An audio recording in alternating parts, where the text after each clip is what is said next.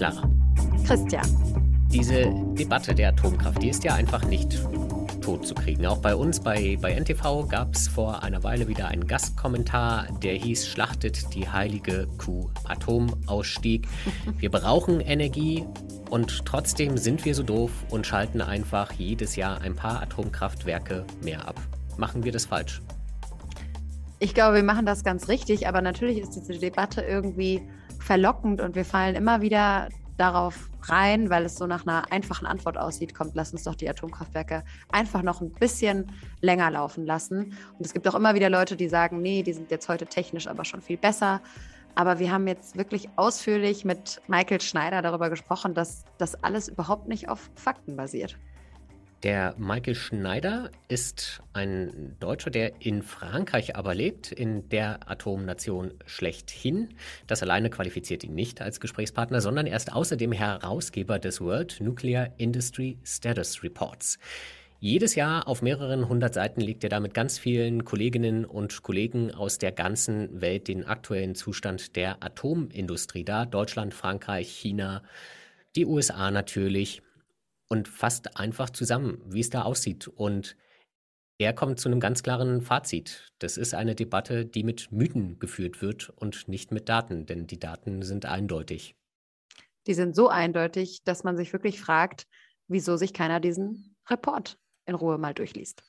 Genau. Denn zum Beispiel sagt er, dass zwar von ganz vielen Atomprojekten und Planungen immer geredet wird, aber tatsächlich eigentlich nicht viel passiert. China und Russland sind die einzigen beiden Länder, die derzeit neue Atomprojekte bauen, zu Hause oder auch im Ausland. Und ansonsten werden weltweit eigentlich nur Atomkraftwerke abgeschaltet, wenn sie nicht gerade repariert werden müssen, weil sie alt sind oder irgendwelche Risse neu auftreten und dann eben einfach teuer vor sich hingammeln. Genau so ist es. Und das haben wir ausführlich mit ihm besprochen im Klimalabor.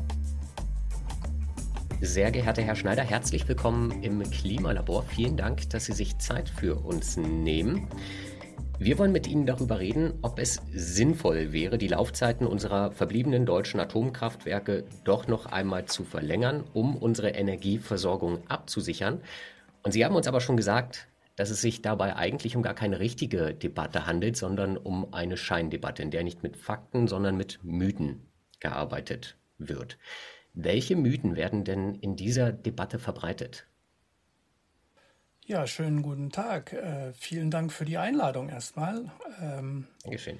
Die Anzahl der Mythen, wir haben nicht genug Zeit, diese abzuarbeiten, wahrscheinlich oh. in diesem Podcast.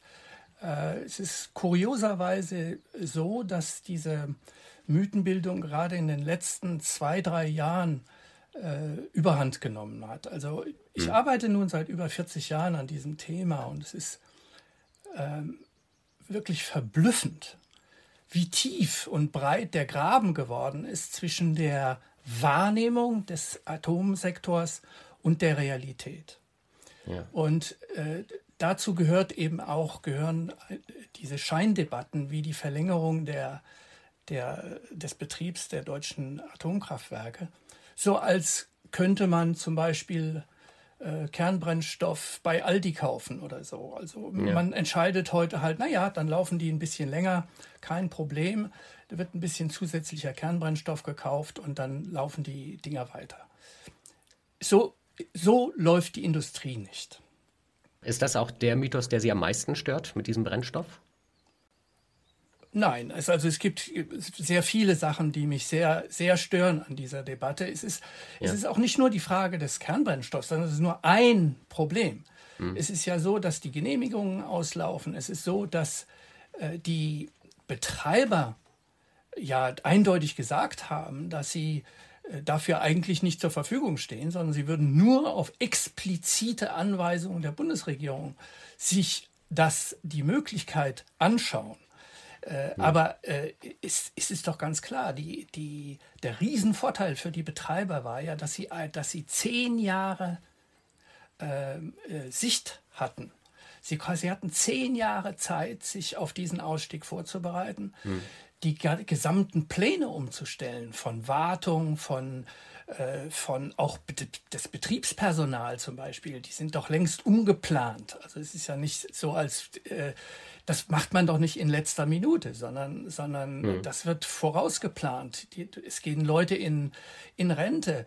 Äh, also das sind, gibt sehr viele Umstände, die einfach, äh, die, die lassen diese Option gar nicht als realistisch erscheinen.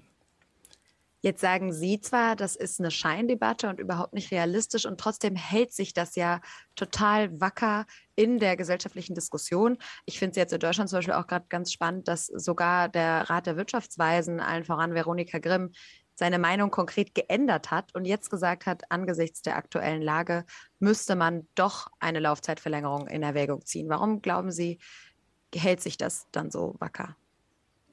Ja, weil es, weil es äh, Propagandisten gibt, die inzwischen sehr effizient sind, die, die so tun wie bei vielen anderen Aspekten, da kommen wir ja vielleicht auch noch zu, ja. äh, äh, einfach äh, diese Debatte auch vergiftet haben. Ich nenne das eine vergiftete Debatte.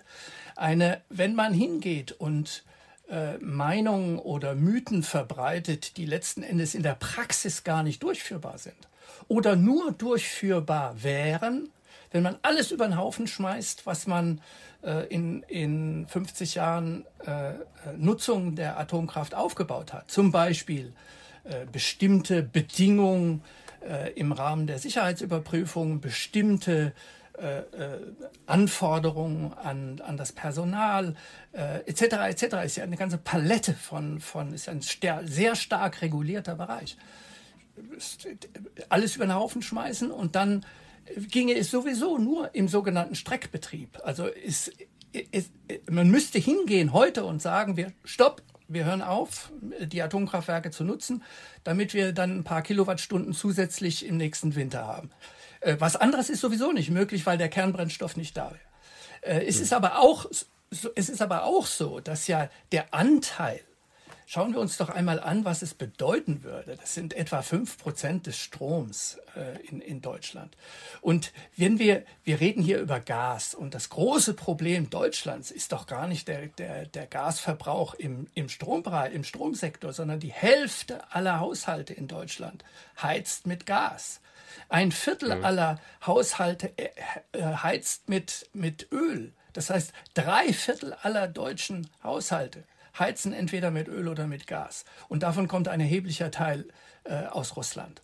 Wenn wir darüber reden, dann müssen wir doch über diese Zwangssituationen reden. Abgesehen davon äh, ist ja auch der Atombereich stark abhängig von Russland. Ne? Ich finde es zum Beispiel äh, ja, äh, absolut erstaunlich, dass dieselben Leute nicht, äh, die heute also irgendwie diese Scheindebatte führen, äh, nicht darauf hinweisen, dass es äh, Ausnahmeflüge gegeben hat aus Russland, äh, äh, um Kernbrennstoffe nach, äh, in die Slowakei und äh, in, nach Ungarn zu fliegen. Äh, das, das, ist, das sind Ausnahmegenehmigungen gewesen auf derselben Größenordnung wie humanitäre Hilfe. So abhängig sind diese Länder von russischem Kernbrennstoff, und dann hat äh, die Europäische Union die Hälfte ihres Natururans aus Russland oder von Russland abhängigen Staaten wie Kasachstan oder Usbekistan äh, importiert, etc., etc., etc. Sie sind ja Herausgeber des World Nuclear Industry Status Report, in dem Sie jedes Jahr den aktuellen Zustand der weltweiten Atomindustrie begutachten. Haben Sie den Eindruck, Sie haben gerade von Propagandisten gesprochen, dass diese Menschen Ihren Bericht nicht lesen? Ja, kurioserweise äh, gibt es äh, äh, Menschen, diese Menschen, die ich dazu zählen würde, die ihn lesen, hm. die ihn sogar äh, äh, nutzen, so wie manche sagen. Es gibt aber auch äh, welche, die gesagt, gesagt haben, on the record, naja, ich habe die zwei Seiten Zusammenfassung gelesen, das reicht mir. Ja. Na, also, äh, äh, und, und ich finde schon, schon erstaunlich, das ist inzwischen absolute Referenz. Ne? Dieser Bericht, ja. das sind mehrere hundert Seiten. Äh, dieser Bericht ist äh, äh, obligatorische Lektüre in Top-Universitäten wie Princeton oder an der ja. Technischen Uni in Berlin oder ne, sie wird von Regierungen genutzt. Äh, die, diese, die, also die, der Bericht wird von überall äh, äh, genutzt und zitiert und es ist ja auch Sinn und Zweck der Sache. Das ist ein Team. Ja. Ist ja nicht so, als würde ich, als würde Michael Schneider irgendwo in Kämmerchen äh, äh, so, so einen Bericht zusammenstampfen, sondern das ist ein internationales Team. Das letzte Jahr hatten wir zwei Leute aus von der Harvard Kennedy School. Wir hatten Chatham House, also das Royal Institute of International Affairs, was seit Jahren dabei ist. Äh, äh, Universitäten in, in Japan, in Kanada. Das ist ja ein Top-Team, was diesen Bericht erstellt. Mhm. Ich habe die Ehre, das zu koordinieren und herauszugeben, aber ich bin ja auch nur ein Element äh, in, diesem, äh, in diesem Projekt. Und die, wirklich das Ziel dieses Projektes ist, einen Teppich zu schaffen für Debatte. Mhm. Und dass man, und das ist das, was mich so nervös macht heute, dass diese diese sogenannte Debatte ein, einfach im Wesentlichen faktenfrei läuft. Sie haben schon im vergangenen Jahr bei der Deutschen Welle erzählt, dass wir beim Thema Atomkraft in Ihren Augen beim Trumpismus gelandet sind, weil in der Realität es wird, Sie haben das so formuliert, überall wird von Planungen und Projekten fabuliert, aber in der Realität passiert wenig oder gar nichts. Genau so ist das. Und ich will das mal vielleicht an ein paar Zahlen äh, äh, deutlich machen. Also äh, die, es gibt ja diesen kuriosen Begriff der Renaissance, ne? also ist, ja. das, der immer wieder benutzt wird, übrigens alle fünf Jahre benutzt wird. Ne? Also äh, das erste Mal, als er benutzt wurde, das war, glaube ich, 1981. Äh, also es, es, hat, es hat es in der Geschichte immer wieder gegeben, alle fünf Jahre kommt dann die Renaissance. Äh, die Renaissance der Atomkraft, meinen Sie? Die Renaissance der Atomkraft, genau. Ja. Und äh, ist schon verblüffend, wie wenig das passiert ist. Wenn man sich historisch anschaut, welches die Höchststände waren, dann sind 2002 sind die meisten Atomkraftwerke in, Be in Betrieb gewesen. Heute hm. sind es, heute sind es äh, etwa 25 Atomkraftwerke weniger. Äh, die, die höchste Atomstromproduktion war 2006. Wenn wir aber uns um neue Projekte kümmern, äh, dann war die die, die höchste Anzahl von äh, ähm, Reaktoren, die in der, einer Liste standen als im Bau 1979. Und die größte Anzahl von Atomkraftwerken, die in Bau gegangen sind, hm. ne, also Baustarts, hm. war 1976 mit 44 Anlagen. Hm. Und wo sind wir heute? Wir haben also 2021 sind insgesamt weltweit zehn Atomkraftwerke abgeschaltet worden, darunter die drei in Deutschland. Äh, äh, und es sind äh, insgesamt sechs in Betrieb gegangen. Mhm. Darunter die Hälfte in China und eins in Pakistan von China gebaut. Es gibt seit Ende 2019 sind insgesamt 16 Atomkraftwerke in Bau gegangen, in weltweit, davon äh, elf in China und fünf von der russischen Industrie gebaut. Hm. Also in Angriff genommen. Ne? Äh, äh, zwei in Indien, zwei in der Türkei und eins zu Hause. Und das resümiert sehr gut den Stand der Atomindustrie weltweit. China baut zu Hause und Russland baut im Ausland. Das war's. Das heißt aber unterm Strich von den Ländern, die eben nach wie vor auch in Zukunft, also wenn man sowas plant und nach wie vor baut, darunter setzen, gehört China ganz vorne dazu. Warum? Warum setzen die so intensiv auf Atomkraft? Ja, China hat ähm, ja 15 Jahre lang sich das, äh, die, die gesamte Kette der Anlagen zur Herstellung von Atomkraftwerken äh, aufgebaut. Äh, und dann kam Fukushima. Also China hat im Grunde genommen mit 30 Jahren Verzögerung äh, die Entwicklung durchlaufen, die ein Land wie, wie Frankreich durchlaufen hat. Das heißt, äh, sehr viele Atomkraftwerke in sehr kurzem Zeitraum hm. gebaut. wenn, wenn Sie sich anschauen, seit, seit 2011 äh, bis einschließlich 2021 sind 69 Atomkraftwerke weltweit äh, äh, in Betrieb gegangen und 69 abgeschaltet worden. Zufall, ne? ist die hm. gleiche Zahl. Aber 40 davon sind in China in Betrieb gegangen. Also in hm. anderen Worten, außerhalb Chinas ist die Anzahl um 40 gesunken.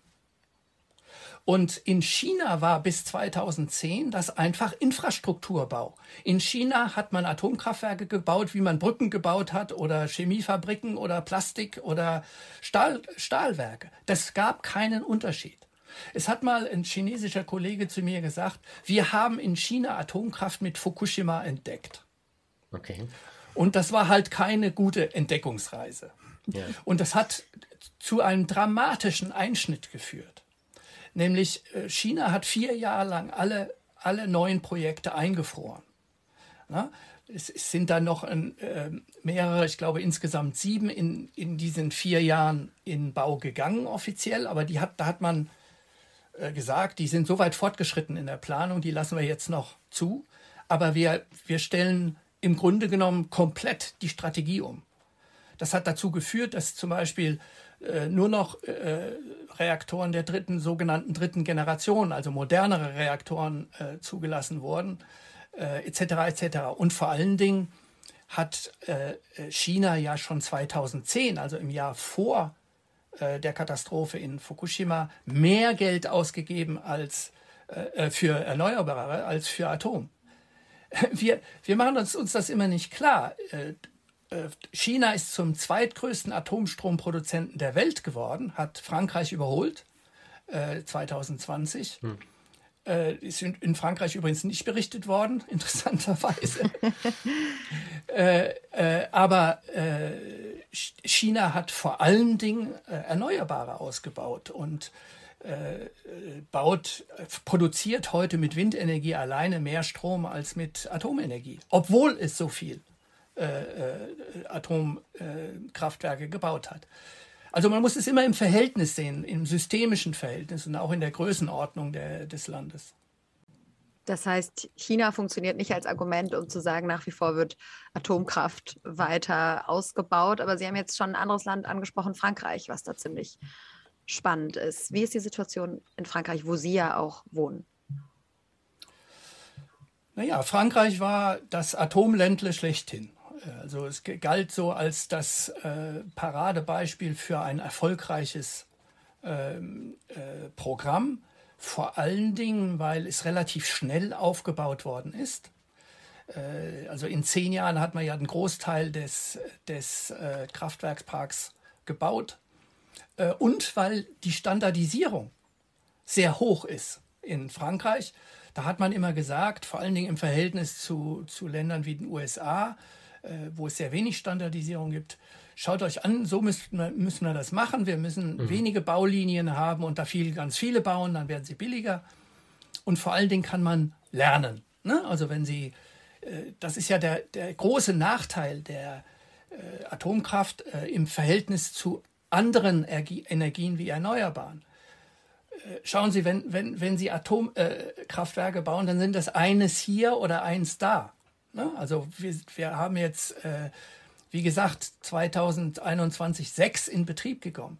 Gleichzeitig sind Millionen äh, Solarpanels in Betrieb mhm. gegangen. Das heißt, die Lernfähigkeit äh, ist wesentlich größer, wenn man, wenn man mehrere Ein Einzeleinheiten äh, äh reproduziert.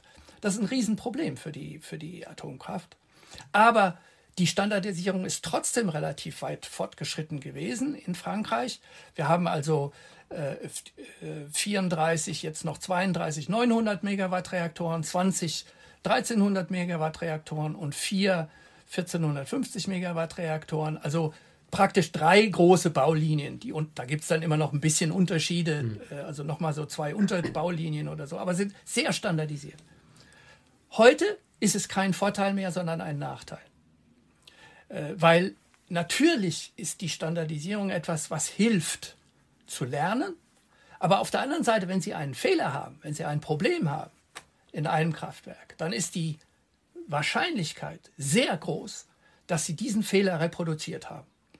Und in genau der Situation befinden wir uns heute. Im Dezember 2021 wurde festgestellt, dass bei den neuesten Atomkraftwerken, also bei den vier größten Atomkraftwerken, äh, Risse äh, gefunden worden sind in ähm, den Noteinspeisesystemen. Das heißt, wenn jetzt, wenn es ein Leck gibt im Kühlsystem, Dann gibt es ein Noteinspeisesystem, was dann mit Hochdruck äh, Wasser in, die, ähm, in den Primärkreislauf äh, einspeist. Also es ist ein elementares Sicherheitssystem in jedem Atomkraftwerk.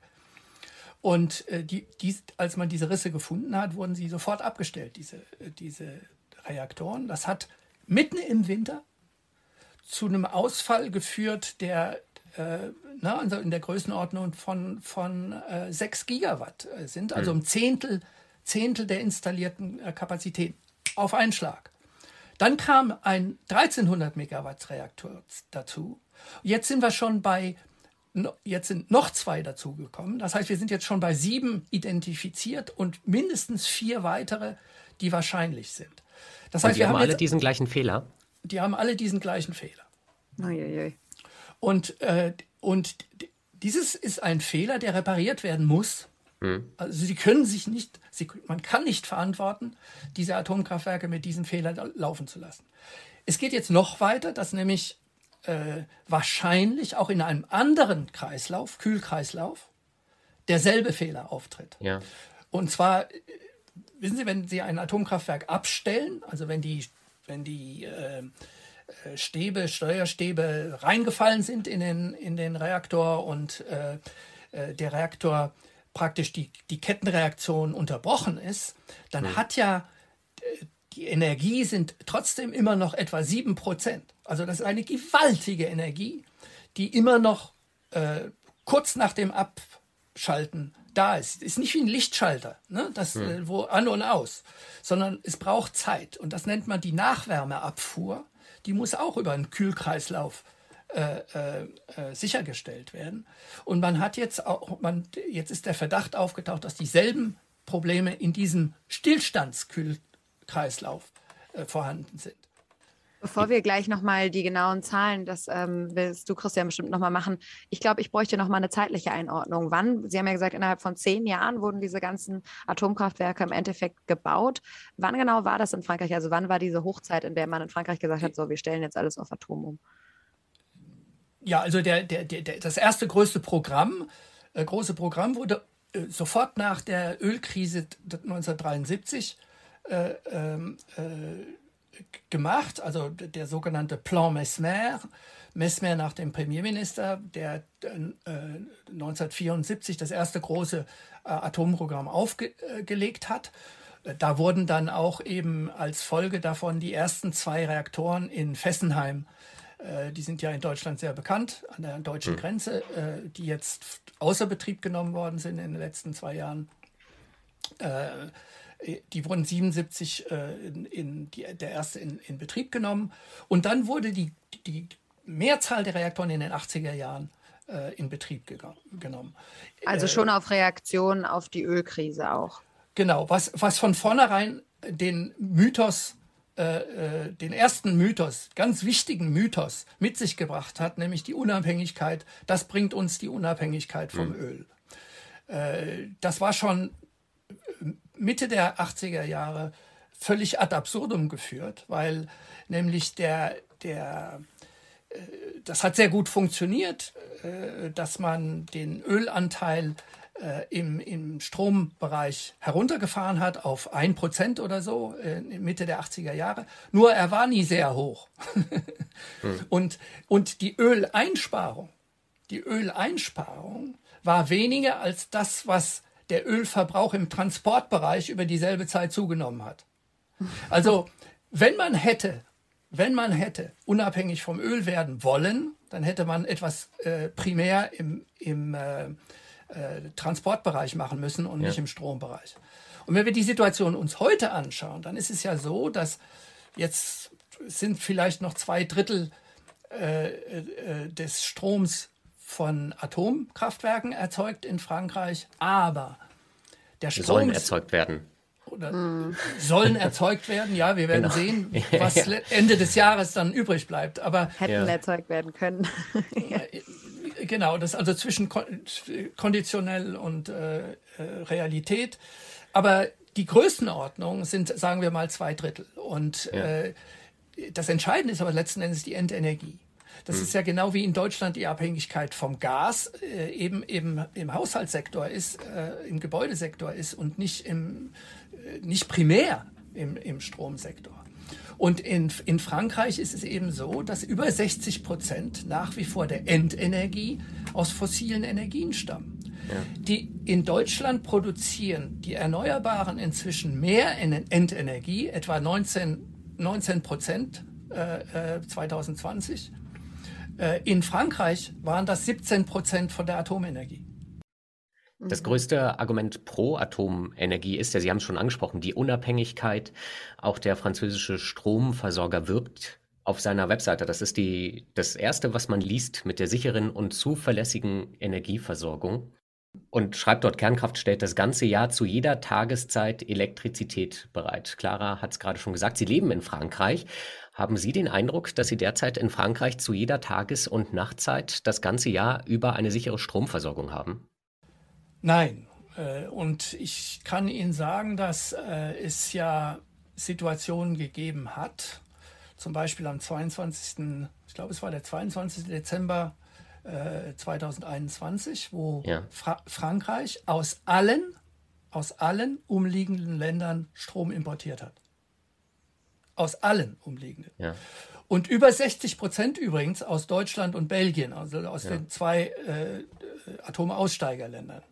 Ja. Äh, das heißt, es gibt auch, es ist im, im, erst, in, im ersten Quartal 2022 sogar noch schlimmer, weil die, ja. der Anteil an der Atomkraft noch geringer ist als die äh, in, in allen Voraus, äh, also mindestens seit der letzten ähm, zehn Jahre. Wir haben uns das mal angeschaut, provisorisch. das heißt, die Zuverlässigkeit hm. ist sehr stark gesunken. Und es ist heute, äh, ist Frankreich im ersten Quartal total abhängig gewesen von hm. Stromimporten und das erste Importland ist Deutschland. Es ist ja tatsächlich sehr erstaunlich, weil man, Sie haben es schon gesagt, Frankreich ist ja die Atomnation. Man hat 18 Kernkraftwerke, 56 Reaktoren und zwei Drittel des Stroms sollen eigentlich mit der Kernenergie erzeugt werden.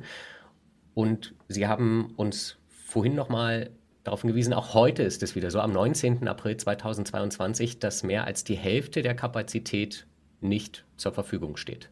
Und gleichzeitig Strom importiert wird? Ja. Und, äh, und Gaskraftwerke laufen. Ne? Ja. Also, äh, äh, wo man sich dann schon sagt, also wie ist das denn mit äh, ne, 24-7, also 24 ja. Stunden am Tag äh, die ganze Woche über? Das ist einfach wirklich Teil des Mythos. Und äh, die, die, der, die, wo ist die Ursache? Warum, wie ja. erklärt sich das? Also wir haben jetzt gesagt, es gibt einen neuen, ein neues technisches Problem ja. bei den Atomkraftwerken, wo, wo ein Teil äh, äh, der, der Kapazität deswegen ausfällt. Aber das ist nicht alles, ja. sondern, sondern wir haben heute einen Kraftwerkspark, der ist 37 Jahre alt im Schnitt. 37 Jahre alt im Schnitt. Stellen Sie sich mal vor, Sie haben ein 37 Jahre altes Auto. Wissen Sie noch, wie Autos damals ausgesehen haben? Wir beide Aus waren, glaube ich, noch nicht, genau, haben das nicht persönlich miterleben können vor 37 Jahren.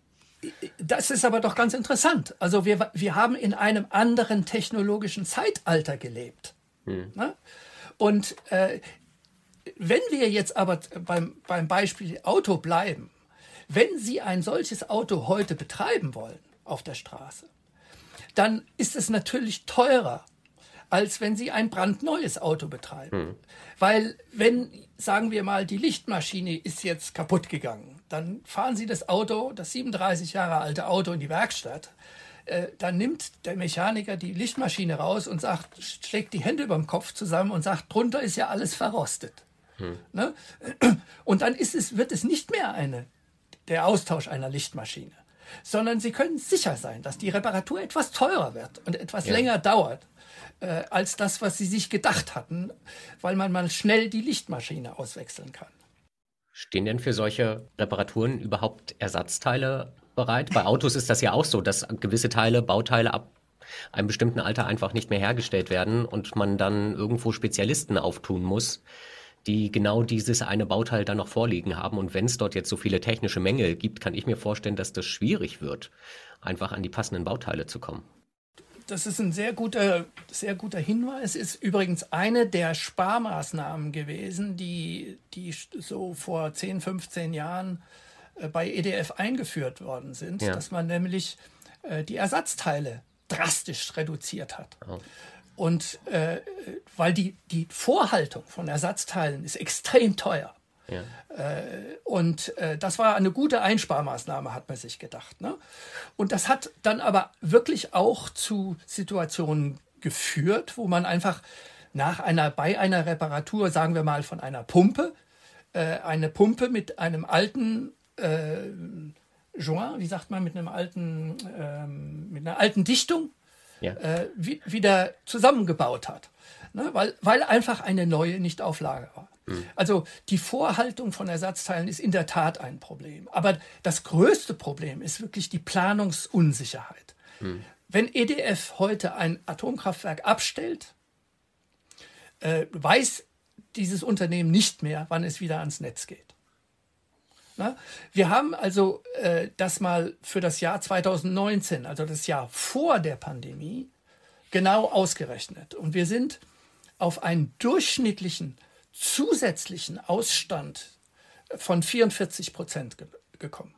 Also äh, die, die Länge der Zeit, wo die mhm. Reaktoren null Produktion hatten, nicht, nicht Verringerung, sondern null Produktion hatten, war 44 Prozent länger als geplant. Das sind 1700 Reaktortage gewesen. Das muss man sich mal vorstellen. Ja. Und die Daten, ne, also diese, diese geplanten Daten für wieder äh, den Netzanschluss äh, umzusetzen, äh, werden dutzende Male zeitwe zeitweilig verändert. Ne? Mhm. Also äh, äh, erste Furcht, wenn man sagt, wir, wir planen für drei Wochen, äh, dann sagt man nach zwei Wochen, hm, es werden wohl doch eher vier Wochen.